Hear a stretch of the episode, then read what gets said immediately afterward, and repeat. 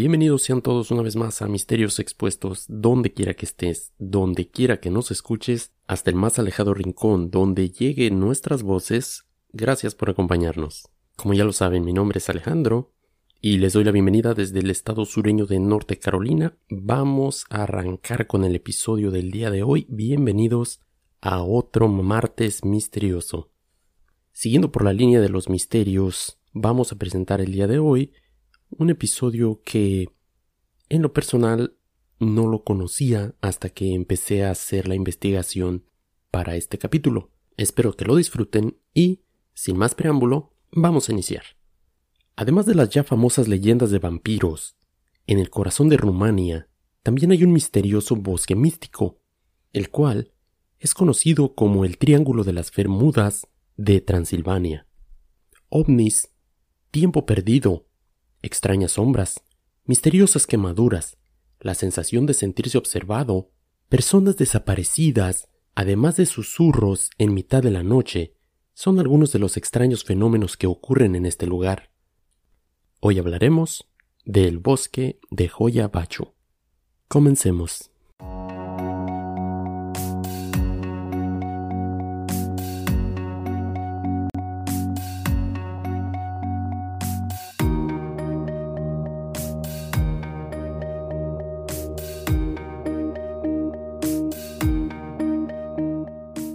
La fascinación por los misterios nos lleva hasta las remotas y misteriosas tierras de Transilvania.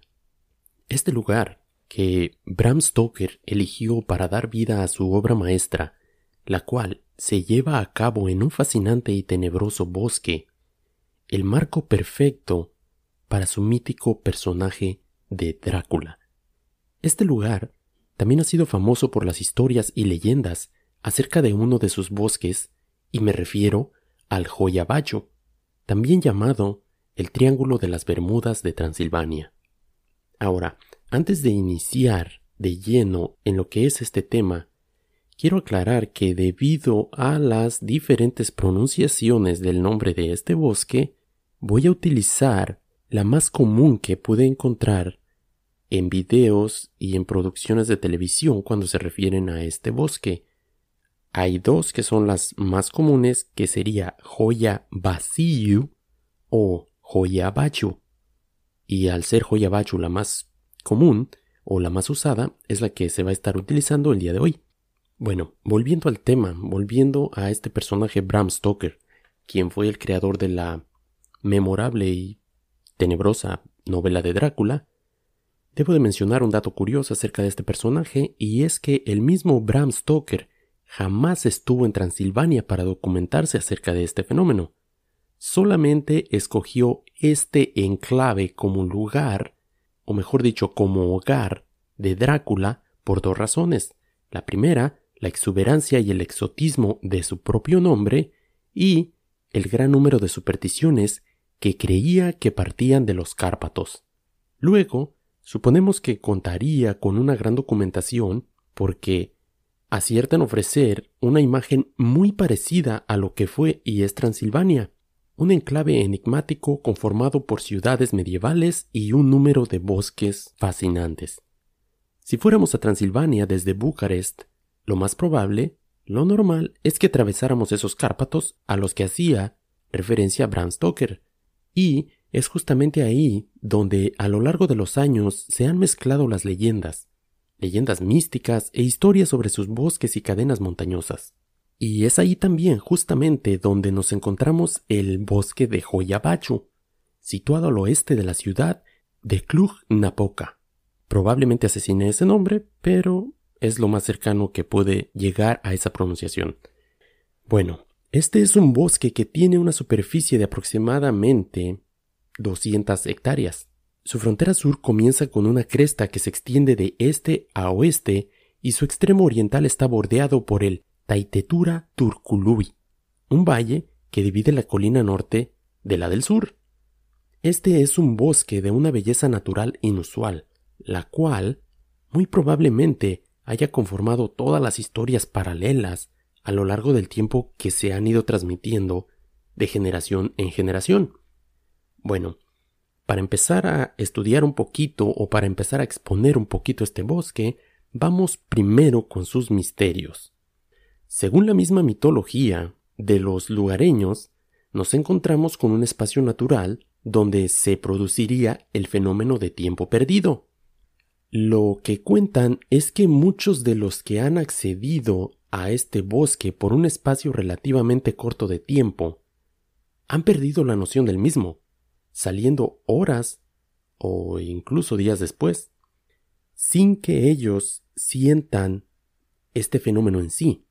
O sea, puede haber pasado muchas horas o incluso días, pero para estas personas que han reportado este tipo de fenómenos, supuestamente solo habrían pasado algunos minutos. El mismo nombre que se le ha dado a este peculiar lugar se debe precisamente a un extraño suceso ocurrido, según los propios lugareños, hace muchos años. Y esta es una de las cosas que hace difícil estudiar este bosque o esta leyenda o este tema, es que hay mucha información que no te da fechas exactas, solamente lo mencionan como que fue hace muchos años. Un pastor de nombre Bachu, quien cuidaba a un rebaño de ovejas, nos habla aproximadamente 200 ovejas, se adentró en lo profundo de este bosque, desapareciendo sin dejar rastro alguno. Desde ese momento, el nombre de Bachu quedó grabado para siempre en la historia para señalar este tenebroso, pero por demás interesante lugar. Si soy sincero con ustedes, no pude encontrar en ninguna de todos los sitios de internet que cubren esta historia si Bachu es la traducción fiel del el nombre y el apellido de esta persona, o simplemente en rumano quiera decir, no sé, pastor extraviado o algo así. Pero en fin, de ahí es de donde viene el nombre de este bosque o el nombre que se le da a este místico lugar. El bosque ha sido objeto de diversos estudios, no solo los amantes de lo paranormal han mostrado interés en el lugar, sino que científicos de varias universidades del mundo se han dado cita en Bachu en busca de las respuestas a los fenómenos que aquí ocurren. Una de las interrogantes más grandes se dio tras un estudio de la vegetación de la zona. Plantas de apariencia bizarra y árboles con malformaciones inexplicables son algunos de los ejemplos encontrados en el bosque. Y si quieren pueden buscar las fotos de este bosque en cualquier sitio de internet. Y se deletrea H-O-I-A-B-A-C-I-U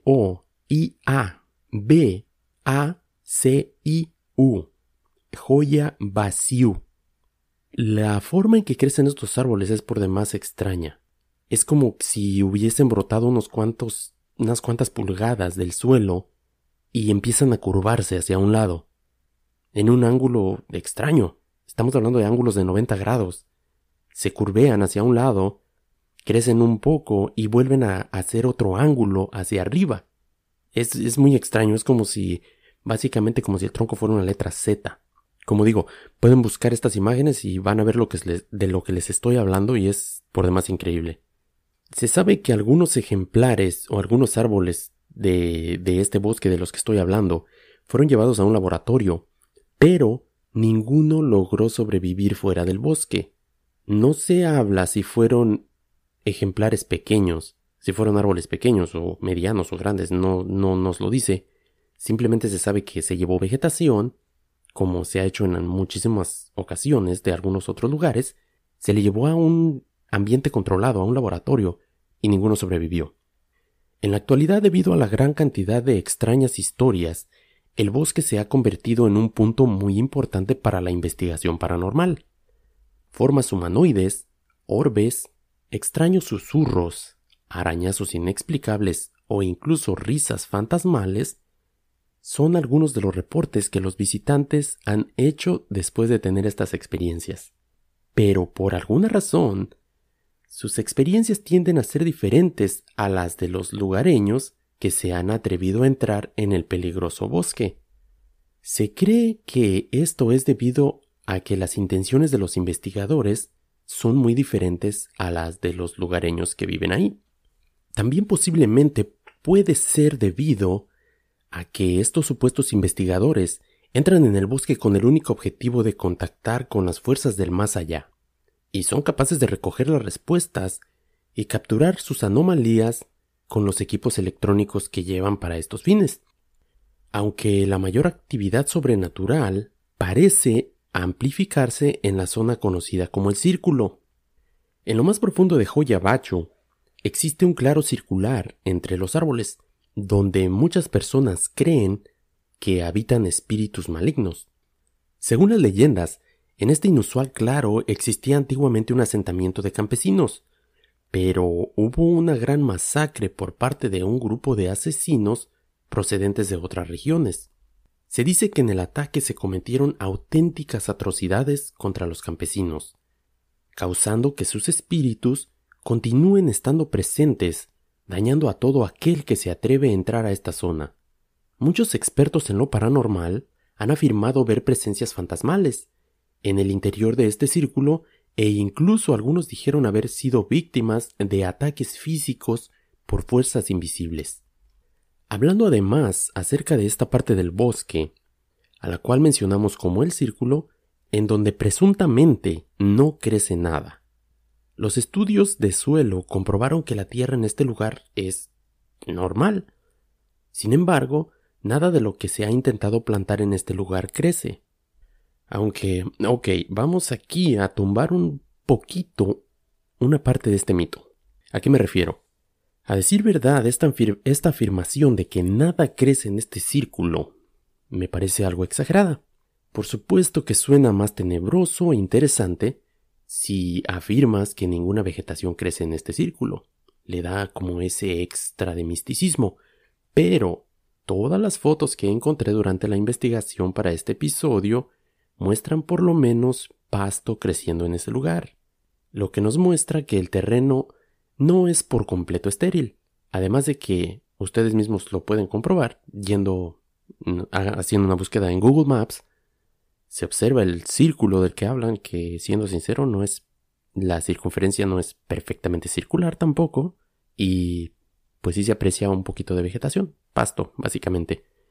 Lo que sí es interesante es la afirmación de muchas personas que se dirigen a este lugar para tratar de llevar a cabo algún tipo de conexión espiritual, los cuales afirman sentir una vibración especial en este sitio, lo que lo ha convertido en uno de los sitios con más crecimiento en lo que a este tipo de turismo se refiere. Otro detalle que debemos de mencionar acerca del bosque de Bachu es que tampoco está exento de la aparición de extraños objetos en el cielo. ¿A qué me refiero? En agosto de 1968, el bosque fue protagonista de uno de los eventos más famosos relacionados con ovnis. Sí, también hay fenómenos de UFOs o de ovnis. A los 45 años de edad, un técnico militar llamado Emil Barnea ignoró las advertencias de los lugareños y entró en el bosque durante un fin de semana, con su mujer y un grupo de amigos. Por la tarde, Emil decidió recoger algo de leña para pasar la noche, cuando se vio alertado por los gritos de sus amigos. Rápidamente se dirigió hacia ellos cuando vio un extraño objeto volando muy bajo y era de supuestamente era de color blanco brillante y se deslizaba muy en silencio por encima de la copa de los árboles. El extraño objeto pasó de moverse lentamente a realizar maniobras extremadamente rápidas antes de salir disparado hacia el cielo. Pero este no fue el primer avistamiento ovni y tampoco el último. Desde 1970 el bosque se ha convertido en un lugar ideal para la observación de este fenómeno, pues las luces de tonos naranjas y verdes pueden apreciarse de noche sin la necesidad de ningún equipo en especial. Además, se sabe de que ha habido bastantes reportes de figuras caminando entre la vegetación, pero para esto existen varias teorías. Las leyendas que se han creado alrededor de este bosque se alimentan de los testimonios de aquellos valientes que han entrado y vivido para contarlo. Porque si hay algo que encuentras en cada sitio, en cada página que sigue o que ha documentado este fenómeno, es esa actitud de los lugareños, de que no se quieren acercar a esa parte, especialmente a la parte del círculo. Muchos sitios dicen que ninguno se atreve a ir. Mentira, porque según la investigación que estuve haciendo, hace no mucho acaban de abrir una... es algo así como una pista de ciclismo para... para incentivar el turismo en esa área. Así es que, que nadie va, mentira, pero de que la mayoría de los lugareños les piden o les advierten acerca de acercarse al círculo, esa es una historia bastante diferente. Ok, continuemos. Existe un consenso sobre la sensación experimentada una vez dentro del bosque. Los testigos aseguran haber sentido mareos, náuseas, dolores de cabeza, ansiedad y como si algo los estuviera observando de cerca. Ahora, la teoría que se maneja para esto también nos habla de de que estos síntomas son muy similares a los que se causa o a los que son causados por una intoxicación por radiación, principalmente lo que son los mareos, las náuseas, los dolores de cabeza, el hecho de que empiezan a vomitar y todo eso, se habla de que podría, bueno, se pensaba de que podría haber algún nivel mm, alto de radiación en este lugar, lo que fue desmentido de acuerdo a algunas pruebas que se han hecho a través de los tiempos. También se ha referido a la inexplicable aparición de erupciones en la piel y quemaduras con formas extrañas. No sorprendería que existiera una criatura vigilando entre los árboles. Se han reportado avistamientos de criaturas humanoides de ojos verdes brillantes. Esto podría ser alienígenas o algo más, ya que los expertos sobre el bosque tienen la firme creencia de que el Joyabacho es de hecho un portal hacia el otro mundo. Y si esto fuera así, si esto fuera cierto, eso explicaría las desapariciones y las criaturas que supuestamente allí habitan. Ahora, hablando de las desapariciones, esto es algo hasta cierto punto común en el bosque de Joyabacho. Los números de visitantes que no regresan han ido en aumento debido a la popularidad del lugar. Aunque es fácil perderse en un terreno de este tamaño, el cual como ya comentamos era alrededor de, de unas 250 hectáreas, lo que es un... vaya, no es un tamaño exuberante, pero vaya, es un tamaño bastante grande de cualquier manera. Sorprende que no se encuentren rastros de las personas que ahí se pierden. Se habla de muchos casos donde personas se han extraviado y sin dejar rastro básicamente, debido a que no encuentran ninguna huella, ningún, no sé, ninguna prenda de ropa o algo así, después de que estas personas desaparecen. ¿Recuerdan nuestro episodio de desapariciones misteriosas en el que se habla de las desapariciones 411, donde en estos bosques se pierden o se extravían personas, luego aparecen en otro lugar o tal vez tal vez nunca aparecen. Hay quien sostiene esa teoría de que este bosque, además de todos los fenómenos que ya tiene, podría ser también un punto donde mucha actividad 411 se estaría dando, se estaría llevando a cabo. Porque si algo tiene este bosque es historias de gentes desaparecidas. Y vamos a tomar un par de ellas. Como comentamos al principio, hablábamos de, de esta persona, de este pastor, que se extravió con sus 250 ovejas. Supuestamente un día entró al bosque cuidando sus ovejas y jamás salió. ¿Alguien se pasó de listo y lo asesinó y se robó las ovejas? Puede ser. Pero, pues a menos de que haya sido una sola persona y que haya podido guardar ese secreto bastante, bastante bien, pues no sé le daría un poquito de credibilidad también a las otras teorías. Uno de los casos más populares, aparte de este, es el de una niña de cinco años que vivía cerca del bosque. Una tarde, la niña se encontraba sin supervisión adulta y caminó hacia el bosque y después nadie volvió a verla. Básicamente se esfumó.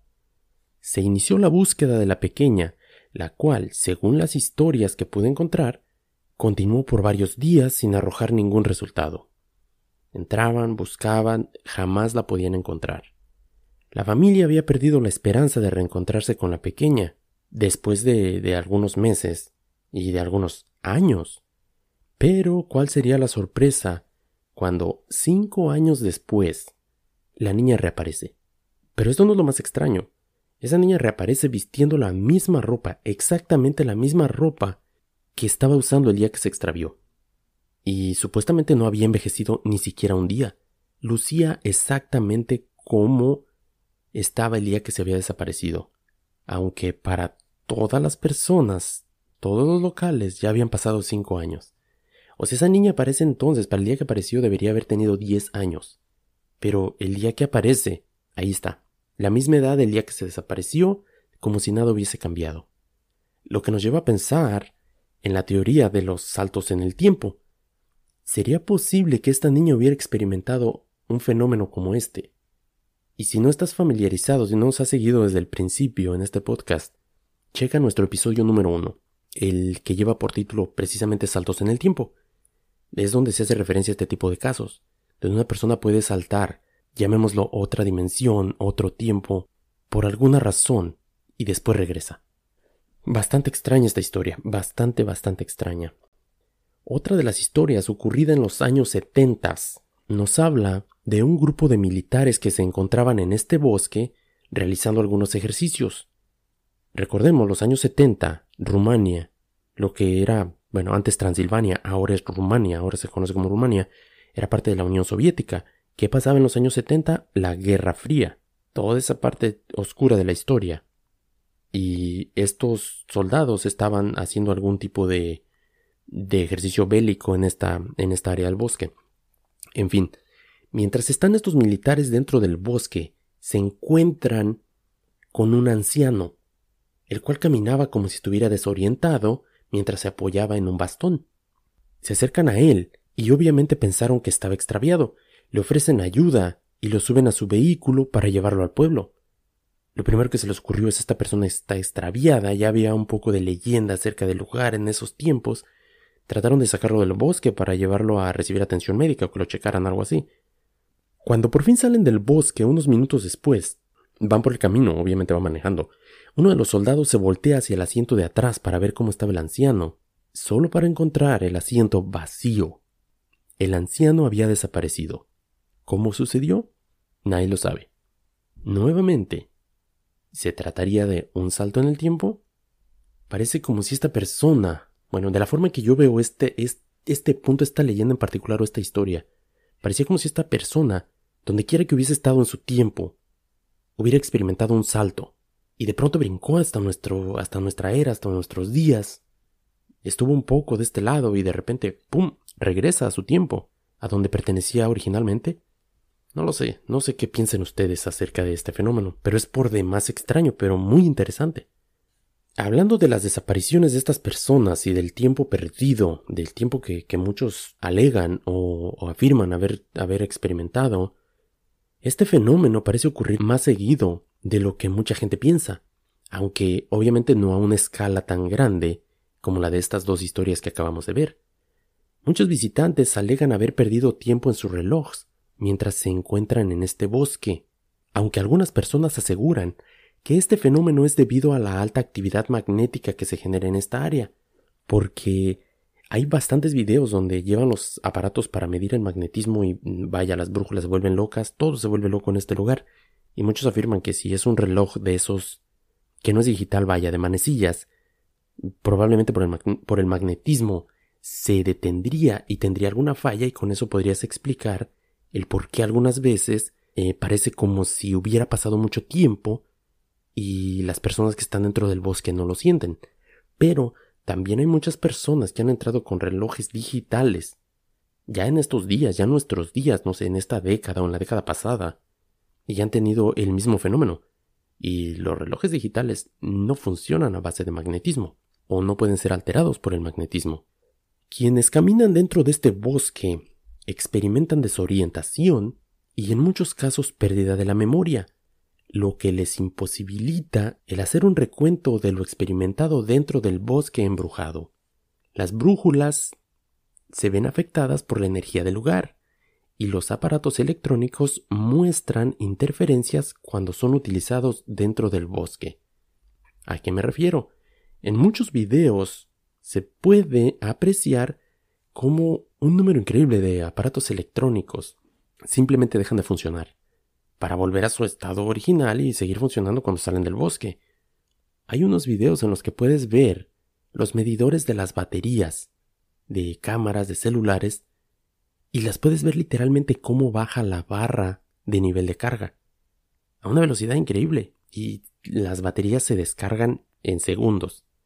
Ahora, es imposible negar que la gran cantidad de historias al respecto de todo este fenómeno, pues son increíbles. Son imposibles muchas de ellas de comprobar o de encontrar una explicación científica, pero eso no deja de ser increíble. Pero no es el único fenómeno que se registra dentro de los límites de este por demás interesante lugar. Ya hablamos de sus fenómenos en cuanto a visitantes de otros planetas, por así decirlo. No sé si lo mencioné, tal vez no, pero esta persona, ¿recuerdan cuando dice que hubo un ovni por ahí que volaba abajo sobre las copas de los árboles? Estas personas tomaron fotografías y es una de las fotografías más claras que supuestamente se tiene de uno de esos ovnis. Además de las desapariciones y posibles cruces de saltos en el tiempo o de otras dimensiones, el bosque de Joya Bacho es conocido además por una abundante y cuando digo abundante, me refiero a una enorme cantidad de actividad paranormal que no puede ser ignorada. Desde fantasmas, ataques físicos, susurros y la innegable sensación de ser observado en todo momento. Bastantes de estos casos han sido documentados en videos y fotografía. Existen diversas teorías sobre el origen de los espíritus y una de ellas incluye al mismo Vlad, el empalador, el famoso rey que inspiró la, la leyenda o la novela de Drácula. La afición del joven rey por la sangre es conocida, o, o era conocida, en fin.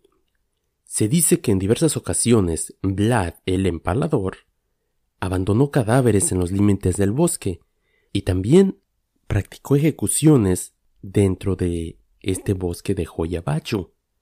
Algunos van más allá y aseguran que el espíritu del propio Vlad vaga por el bosque buscando sangre. Otro fantasma popular en este bosque es el de la novia, que es como la mencionan los lugareños. Cuenta la leyenda que una joven se encontraba paseando por el bosque junto a su prometido. Sin darse cuenta, terminaron tomando caminos separados y jamás volvieron a reunirse. Se dice que el fantasma de la joven vaga por el bosque con su vestido blanco, pero solo ha sido vista por mujeres y niños pequeños, a quienes saluda buscando atraerlos a la profundidad del embrujado bosque. Creepy. Además, son bastante las personas que al tomar fotos de su visita en este lugar se encuentran con la agradable o desagradable sorpresa, según como lo veas, de alguna extraña aparición, formando parte de sus imágenes.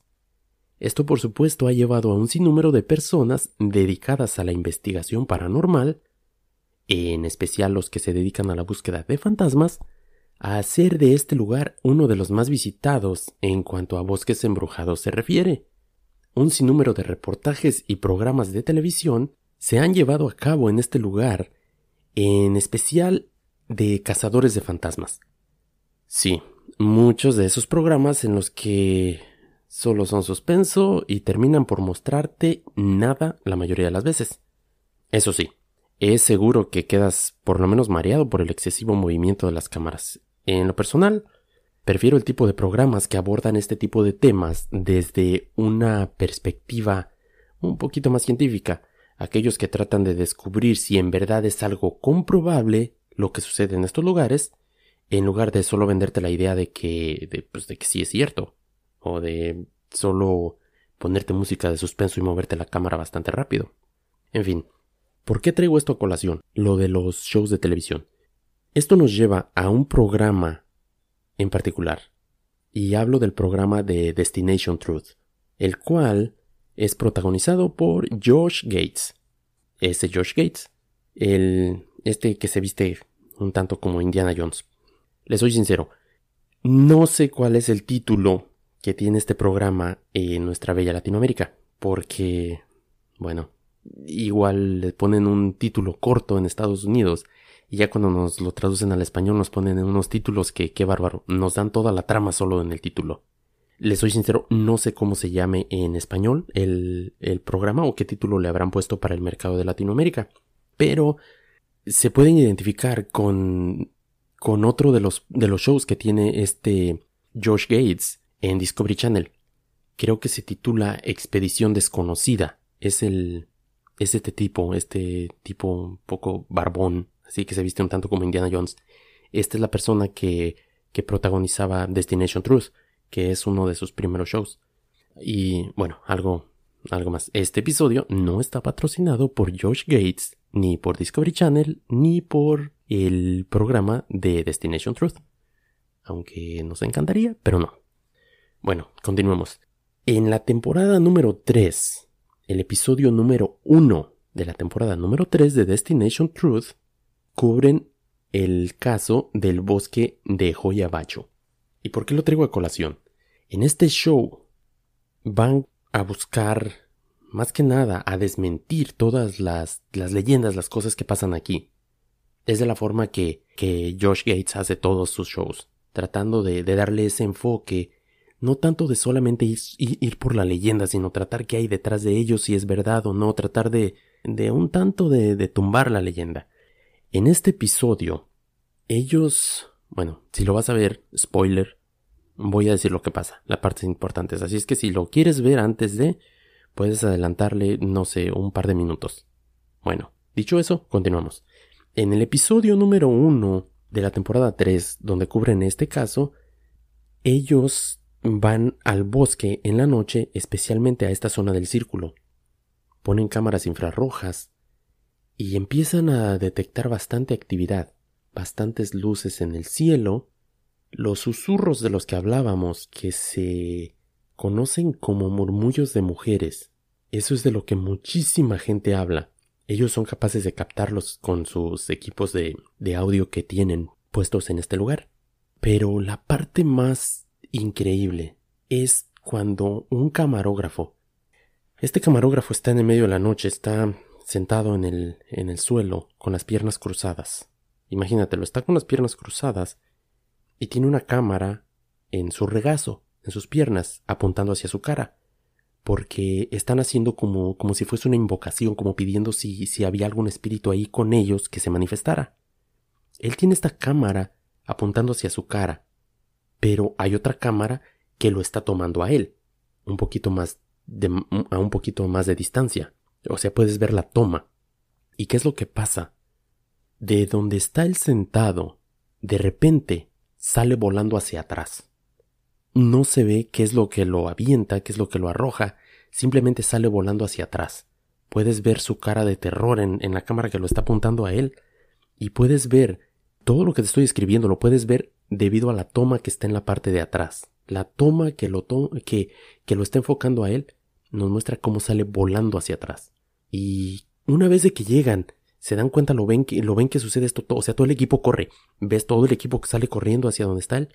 El pobre tipo está tirado metros hasta donde lo lanzaron, está a metros de donde estaba. Lo levantan y el médico del grupo lo empieza a examinar, le empieza a preguntar qué es lo que tiene, el tipo está desconcertado y, y habla que, que, siente como, como ansiedad, como picazón en un brazo. Le levantan, él está utilizando una como, como estas, como sudadera, como un hoodie que tiene así cabezal y tiene mangas largas hasta, hasta los dedos, vaya.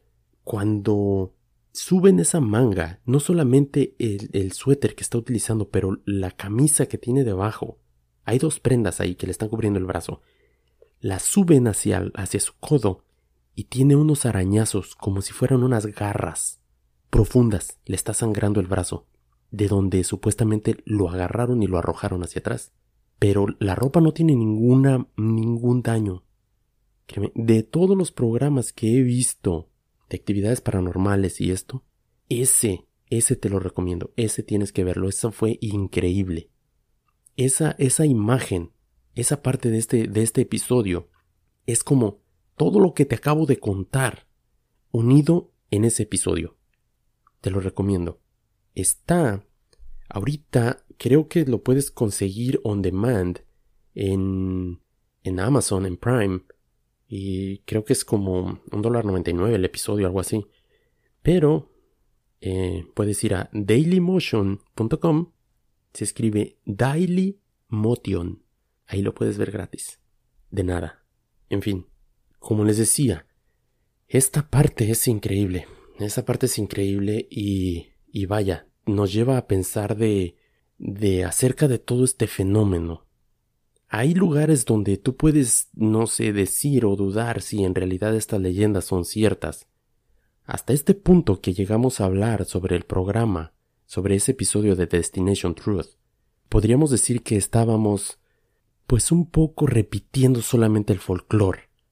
Como, ok, hay personas que escuchan esto, que les aparecen imágenes en sus fotos, aunque hay muchas personas también que, que hablan de esos murmullos de, mujeres, y otros que los ataques físicos, los arañazos, las ocasiones que tienen marcas bajo la ropa, que tienen marcas en la piel, pero sin afectarles la ropa. Pero hasta este punto nada había sido documentado a, a este nivel, como lo que sucede en este episodio, porque una vez más, aunque suene repetitivo y, y, pues no, no estamos patrocinados y ojalá estuviéramos por ellos, pero, pero no lo estamos, es repetitivo, pero vayan y vean ese episodio. Ese episodio, esas imágenes, están de, no sé si, si sería de dar miedo, pero te hace ver este fenómeno un poquito diferente. Que si este lugar está embrujado, como muchos le dicen, yo creo que sí. Que me atrevería a, a explorarlo, me encantaría. Obviamente no de noche, pero me encantaría poder estar allí y, y ver de primera mano, vivir eso, sentirlo y, y ver de qué se trata todo, esta, todo este folclore, todas estas leyendas alrededor de este lugar. Como dije, este es uno de los pocos lugares que tiene todo incluido. Fantasmas, ataques físicos, ovnis, tiempo perdido, saltos en el tiempo, lo tiene todo este lugar. Por eso esta fue una de las principales razones que nos decidimos a cubrir este este lugar, hacer un episodio completo acerca de este. Teníamos pensado hacer un episodio un tanto de de bosques embrujados o algo así, pero Seamos honestos, tienes que dedicarle un episodio completo a este bosque. Y pues espero que lo hayamos cubierto lo mejor posible. Esperemos que les haya gustado.